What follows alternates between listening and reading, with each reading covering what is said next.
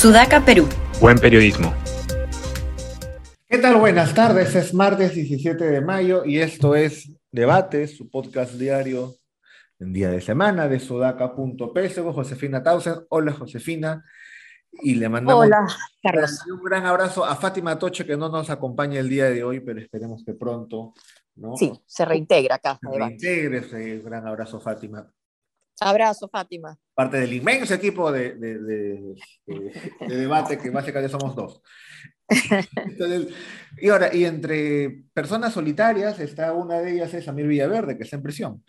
Está en la actualidad en Piedras Gordas y en este mismo momento, a la hora que estamos grabando, está declarando ante la Comisión de Fiscalización. Y una de las cosas que ha dicho, bueno, ha dicho varias, pero una de ellas es que eh, él recibió, promovió o estuvo presente en la negociación del pago al presidente Jurado Nacional de Elecciones, ¿no? Para amañar las elecciones, paga la redundancia a favor de Pedro Castillo y para ello se pagó o se iba a pagar 3 millones de dólares. No entiendo de dónde podrá sacar 3 millones de dólares Pedro Castillo, pero según Samir este, Villaverde, una de las personas que servía de nexo para ese pago era Carolín López. A su vez también dijo que, entre otras coimas, una más cercana, una más verosímil, era de 20 mil dólares en el pago por ascensos policiales y también presenció o tuvo conocimiento del pago de 2 millones de soles de coimas para la entrega de contratos de biodiesel. El problema siempre con Samir Villaverde, no sé qué te parezca, Josefina, es que lanza cifras, lanza dichos, no aporta ninguna prueba. Alguien puede decir con justicia, pero está preso, pero 3 millones de dólares para una elección, un partido que no tenía ni siquiera 0.1%, me parece bastante inverosímil, pero bueno, quizás sea mi candidez. No sé qué te parece a ti, Josefina. Si él, eh, Villaverde, termina, Samir Villaverde dice que piensa declarar con pruebas, pero con garantías y que mi abogado está gestionando y poder defenderme en igualdad de condiciones y armas. Uno no puede dejar de pensar en asalto a mano armada que hubo en la pizzería Donatello y por el cual él fue condenado, ¿no? Él, uh, Villaverde, tiene una cuestión eh, que acusa a Carolín López fundamentalmente y a Vladimir Mesa, ¿no? De ser los intermediarios de estas coimas para el presidente de la República y para el Jurado Nacional de Elecciones y van directamente al presidente Salas Arenas. Dice que él ha sido testigo presencial dos días antes de conocerse los resultados. No sabemos si no especifica si es una vez que ha sido antes de proclamarse, de ser proclamado, eh, cuando salieron al, al, misma, la misma noche, al día siguiente, no especifica, de conversaciones entre el presidente de la República con el presidente del Jurado Nacional de Elecciones, con el doctor Salas Arenas. También dice que eh, durante toda la campaña lo fueron a visitar al, también al presidente del Jurado Nacional de Elecciones, Silvia Barrera y Bruno Pacheco, y le dicen cómo, bueno, una camioneta ploma y en los meses de junio a julio, pero nuevamente no precisa las fechas, ¿no? Manipularon la voluntad popular en el conteo de actas, pero el conteo de actas además lo hace el Jurado Nacional de Elecciones o el tema del conteo es un tema de la OMPE. La OMPE, no, exacto. No, no la OMPE. Entonces, parece que, bueno, obviamente esperamos las pruebas, ¿no? Pero llama la atención esta cuestión tan dirigida hacia el Jurado Nacional de Elecciones y el presidente del Jurado Nacional de Elecciones. Sí, porque en todo caso el jurado adquiere relevancia recién en segunda vuelta, cuando empiezan los procesos de impugnación. Es allí cuando el jurado ¿no? se vuelve crucial, para, para, para parafrasear a un exministro, a la hora de decidir el resultado. Pero en la primera vuelta, y al menos hasta el 8 de junio, lo importante era el escrutinio de la OMPE, en otras palabras. La OMPE es quien cuenta los votos. Le dan las boletitas, sí. lo cuenta, junta el acta y los tabula y dice, este es el resultado. El jurado solamente resuelve las impugnaciones ¿no? y el proceso posterior las tachas. Entonces acá dice, han manipulado la voluntad popular. Pero en primera vuelta, insisto, la, el jurado no pintó nada. El jurado aparece en segunda. Y en todo caso, la, lo que hizo el jurado fue, bueno, que no sería, no sería muy extraño, pero le habrían pagado coimas para hacer cumplir la ley. Este, porque, digamos, doctor, no hay ninguna irregularidad en lo que hizo el jurado. Claro, igual alguien puede decir, oye, sabes que Perú eso también pasa, ¿no? Pides coima para cumplir la ley porque si no le das la coima te la incumplen. Sí, pero eh, yo también me perdí, ¿no? Porque dijo primero esa primera vuelta, esa segunda vuelta, ahora es en los dos, ahora es solamente el final.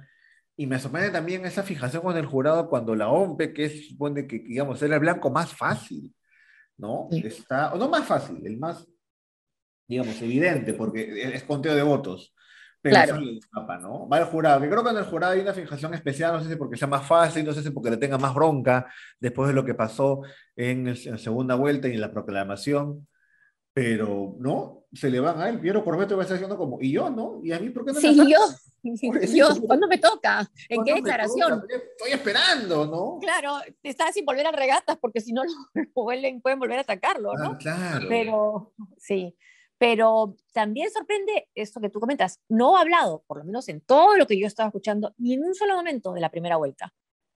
Cosa que sí dijo en la otra declaración. Claro. Pero, y que le hicieron recordar muchos, bueno, entonces, ¿qué estás diciendo? Que si, si, hubo también fraude en la primera vuelta, fueron elegidos de manera fraudulenta también los congresistas, ¿no? Y esta vez no menciona nada. Y él más o menos que dirige el debate, ¿no? Porque habla todo, todo lo que ha dicho, los 3 millones de dólares, los 2 millones de soles, los 20 mil dólares, una amenaza de muerte a Bruno Pacheco, del presidente, y después dice, cuando le empiezan a preguntar, dice, no, yo quiero hacer uso de mi derecho al silencio. No, ahí sí, ahí se caiga, ¿no? Sí, lo, que yo sospecharía siendo mal pensado. Y claro, digamos, parte de la, narrativa de la oposición es que hubo fraude. El fraude no fue en el, digamos, no fue en la parte del conteo de votos, fue en el, digamos, fue en la parte del conteo de votos, en las actas, pero que el jurado no los revisó. Entonces tú vas contra el, que no lo revisó en segunda vuelta, después del 6 de junio. Entonces tú vas contra el jurado porque dices, el jurado hizo el fraude porque no revisó lo que tenía que revisar pero se quinció el señor Samir Villaverde y metió la primera vuelta. Dijo, amigo, era la segunda. No, era la segunda. Tú estás fregándote con la primera, la primera no pasó nada. Y ahora regresa por, por sus pasos. Ahora, esta, este ataque sobre además la, la, este, los organismos electorales va incluso con gente vinculada o conocida por sus, digamos, conocida por los conocimientos electorales, me refiero a Fernando Tuesta, este, que más allá de que este, haya trabajado antes o no con Piero Corbeto, es conocido eh, como un analista en temas electorales, fue además jefe de la OMPE después del ya casi olvidado señor Portillo Campbell del año 2000, fue quien reorganiza la OMPE el año 2001, eh, y ha recibido un ataque de Willax, ¿no? Desde el viernes, que le están agarrando así como panetón en Navidad a punta de cuchillos, y, y, que en general va, ¿no? Este, que, que es una de las cosas que a mí más me, me incomodan porque en general este ataque de la oposición que perdió en junio, porque más allá de argumentos políticos o lógicos que son válidos y legítimos, se están metiendo con los organismos electorales, lo están haciendo ahora, lo siguen poniendo en duda, siguen poniendo en duda la legitimidad de una elección y a cualquier persona que la defienda se le van encima. En el caso de esta es, este señor seguramente lo defiende porque le paga el Estado. Tiene contratos. Tiene contratos en el Estado, entonces está comprado y está vendido, es decir, ninguna opinión ninguna postura puede ser legítima, todo es vendido. Y, y además, pero esto no solamente menoscaba más allá de las honras las personas, menoscaba la confianza para algunas personas en los organismos electorales, que es el pilar de una democracia.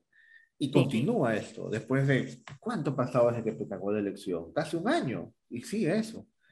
Claro, va a ser en junio un año. Y, es, y además el jurado nacional de elecciones tampoco es este, el señor Salas Arena solo, ¿no? Es un colegiado, ¿no? Y lo vimos además cuando estuvieron decidiendo la suerte de las actas. Eso es algo que también está pasando en, en Estados Unidos, ¿no? El tema de, bueno, si no gano, no es que perdí, sino simplemente que las, las elecciones están mal hechas y me hicieron fraude, ¿no? Es el no aceptar, ¿no?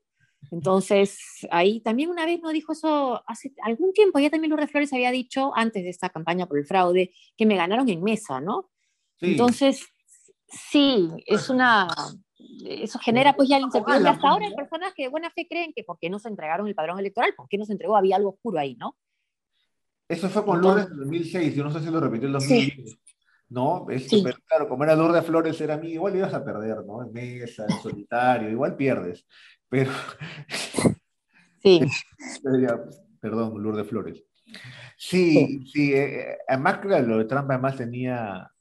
Era el mismo guion, ¿no? Digamos, sin un. Es el mismo guion, mismo guion. O sea, acá era bórrame estos votos y Trump decía a, Atlanta, consígueme estos votos, necesito tantos votos. Aquí era, necesito anular estos. Y con movilización de la gente, no tuvieron acaso Capitolio, pero llevando a gente a las calles con mucha menos fuerza, con mucho menos carisma, pero intentaron copiar también ese, ese guion. Este, digamos, no sé, digamos, ya mejor no decir una cosa, mejor no digo qué es lo que le falta para copiar más a la derecha en Estados Unidos, eso no lo voy a decir.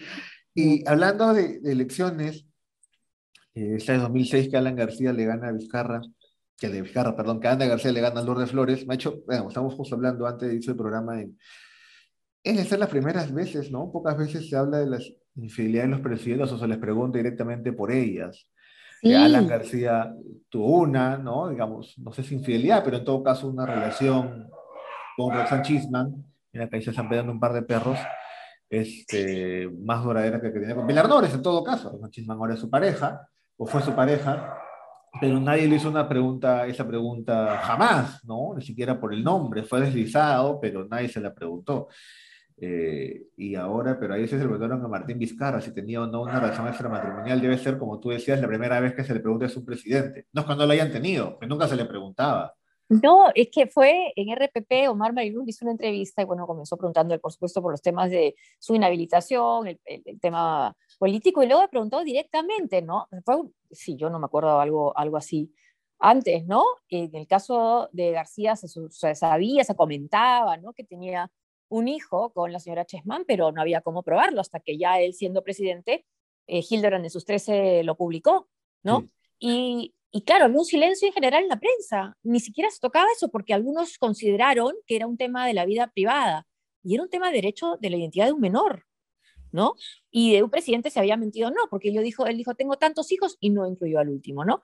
Entonces, en el canal donde estábamos, que no estaba en los titulares, eh, Jimena La Quintana, Rosa María, yo sí lo mencionamos, ¿no?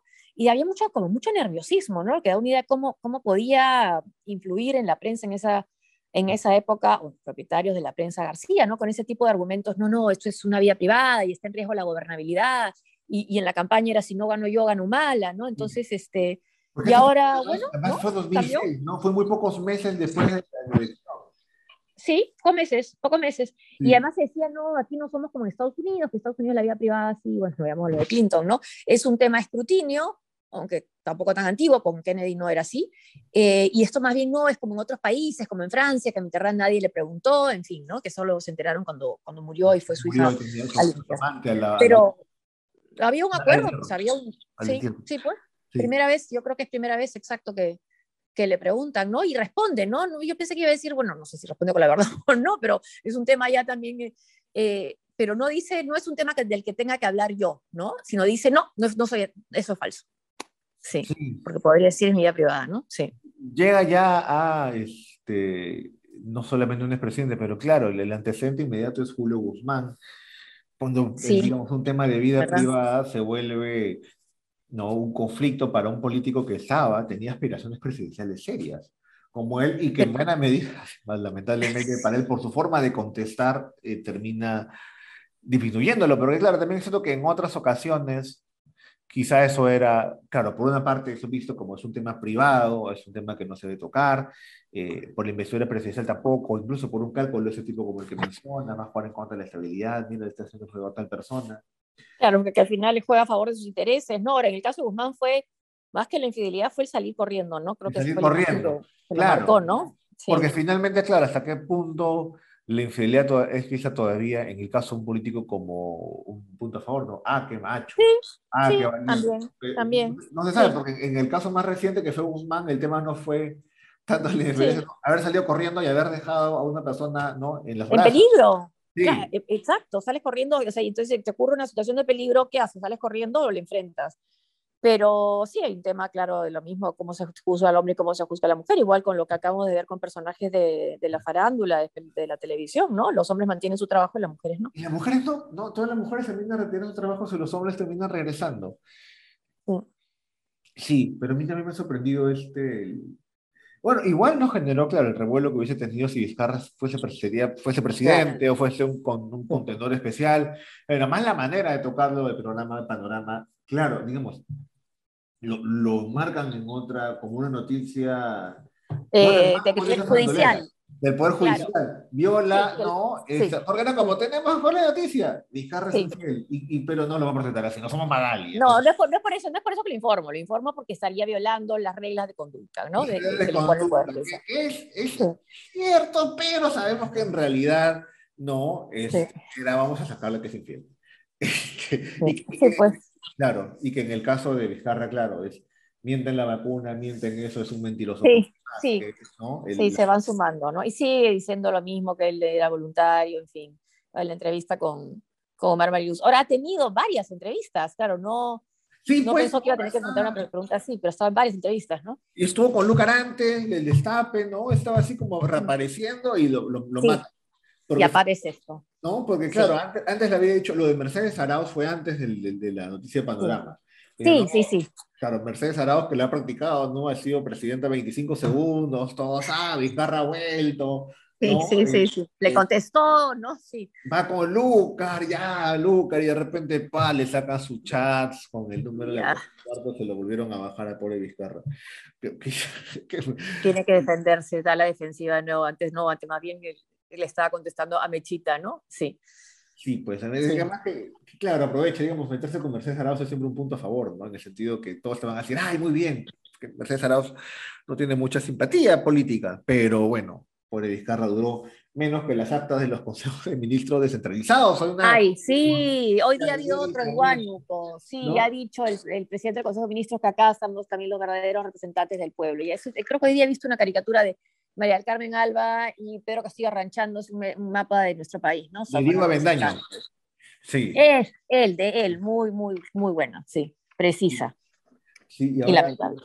Sí, nos dice que el diario Comercio sacó que de todos los eh, consejos de ministros centralizados de lo que hablamos ayer, ¿no? que era básicamente una gira este, del gobierno para sentir el, el, calor del pueblo, para que el pueblo sienta el calor del gobierno, como quiera verse, solamente hay un acta de un consejo en, en Cusco de octubre y no hay, no hay ninguna más. Entonces, ¿dónde están las actas? Las actas de los consejos de ministros son públicas por ley y por transparencia, deberían estar colgadas, pero no hay ninguna. Entonces es como si fuese ¿no? un conversatorio, casi un coloquio, si es que no existe un acta que lo respalde. Y hasta ahora no están. Este... Sí, una serie de discursos, ¿no? Hoy hablaron una niña y un joven sobre temas de seguridad, también habían temas hasta de, de, de control de la natalidad, pero después fueron discursos eh, políticos, uno que llama la atención pues porque el ministro de Economía tiene otro tono, tiene otros términos, habla de presupuestos, de ejecución, ¿no?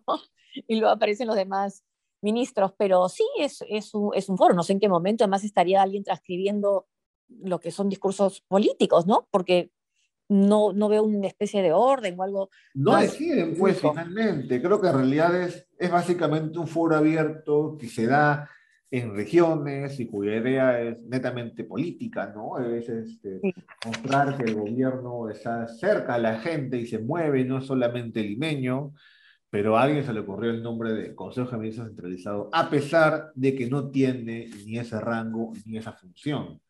Entonces, claro, una vez te piden el acta y se dice, pero esto no era un consejo, pero era un foro. Claro, Ahora, claro, es una, claro, es una manera de hacer campaña, una, darle una forma institucional y tratar de recuperar algo de popularidad, pero no creo que se pueda considerar recuperar sí, popularidad. A ver, ¿no? disminuido cuatro puntos. ¿no?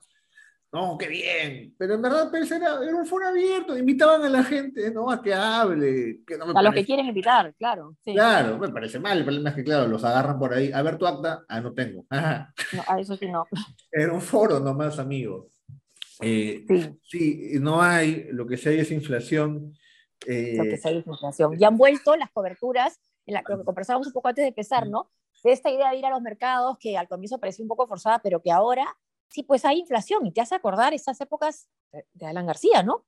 Que gran parte de la información era esa, ¿no? La situación en los mercados. Y eso sí creo que es el tema y la preocupación, ¿no? Más grande. Yo, yo, digamos, ahora sí tiene, tiene sentido que hablamos porque efectivamente hay inflación y el elemento de costo de vida son importantes, ellas este, se ha vuelto de importancia ciudadana antes, ¿no? A veces en las segundas vueltas, iban, ¿no? Los, la gente de los mercados, al inicio del gobierno también iban reporteros a los mercados, señora, ¿subió el precio algo? No, gracias, ¿no? Eh, cuando subió el dólar, iban a las casas de cambio. Sí, sí, ¿verdad? Claro, señor Ocoña, ¿cómo le va?